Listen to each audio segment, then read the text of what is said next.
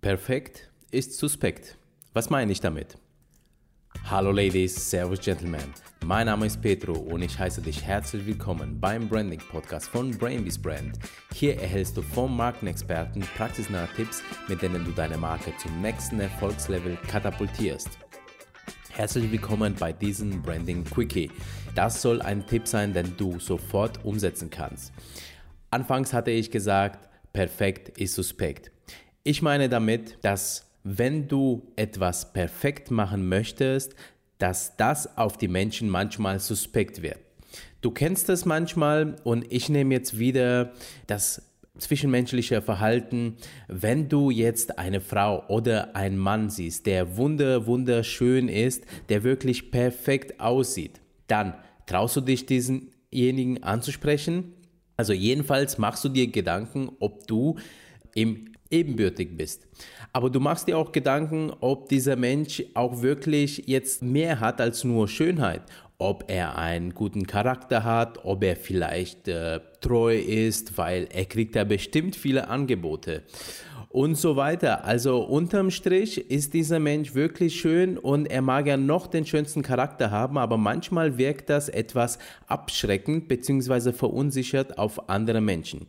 Und genau das kannst du auch auf Produkte und Dienstleistungen bzw. auf Marken anwenden. Also das heißt, Du möchtest natürlich, dass, deine, dass dein Produkt perfekt ist, dass äh, die Erscheinung deiner Marke perfekt ist, aber geh ein bisschen von diesem Prinzip ab. Und zwar versuch dich mal nicht in Perfektion reinzusteigen, denn der erste Effekt, den du dadurch erreichst, ist nämlich der in Folge 3 beschriebene, und zwar Perfektion bremst dich zunächst aus, weil Perfektion dauert nun mal seine Zeit.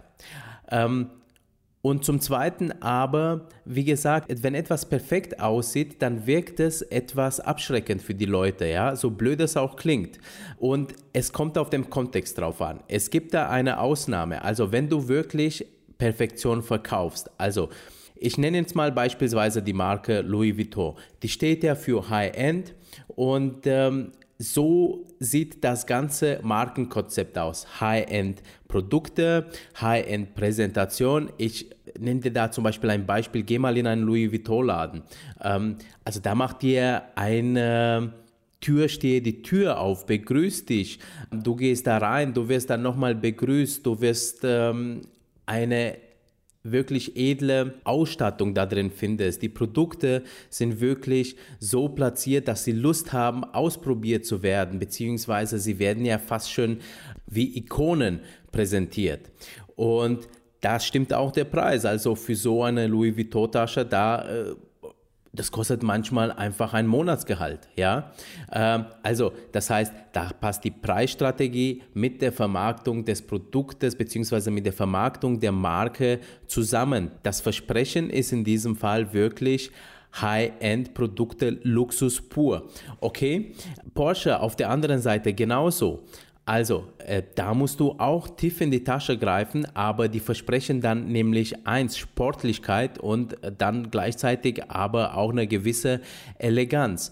Und ähm, wenn du da mal in einen Porsche-Laden gehst, dann passiert dir nämlich genau das. Also du kriegst ein Erlebnis, was dieses Versprechen eben Sportlichkeit und eine gewisse Eleganz ähm, dich spüren lässt. Das Gegenteil davon, stell dir vor auf einmal Aldi macht auf mega luxuriös. Gut, die Marke ist jetzt in den letzten Jahren etwas hübscher geworden, also sprich die Einrichtung, aber stell dir jetzt vor, die setzen da eine super geile Einrichtung um, die, die Louis Vuitton ähnlich kommt und verlangen aber Niedrigspreise. Das ist schon komisch, oder? So rein aus dem Bauchgefühl. Und das meine ich. Also, wenn du zur Spitzenklasse gehörst, also sprich, du wirklich High-End verkaufst, da solltest du auf Perfektion achten wenn deine Leistung äh, oder dein Imageversprechen nicht high-end ist, und verstehe mich bitte jetzt nicht falsch, also wenn es einfach nur, ähm, wenn, wenn du einfach eine gute Leistung erbringst, dann versprich bitte einfach nur das, was du dann machst und hör auf, perfekt zu sein. Und du wirst eine breite Käuferschaft finden und dann kannst du dich eben in deinem Segment super als Marke positionieren. Also beispielsweise Aldi ist der günstigste und Aldi ist eine gute Marke, denn wenn du an günstige Lebensmittel denkst, dann denkst du automatisch an Aldi.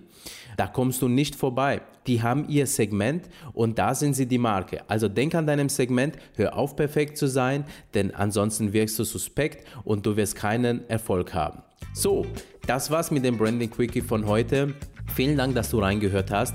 Ich freue mich, wenn du diesen Tipp umsetzt. Wenn du Fragen hast, schreib mir bitte eine E-Mail.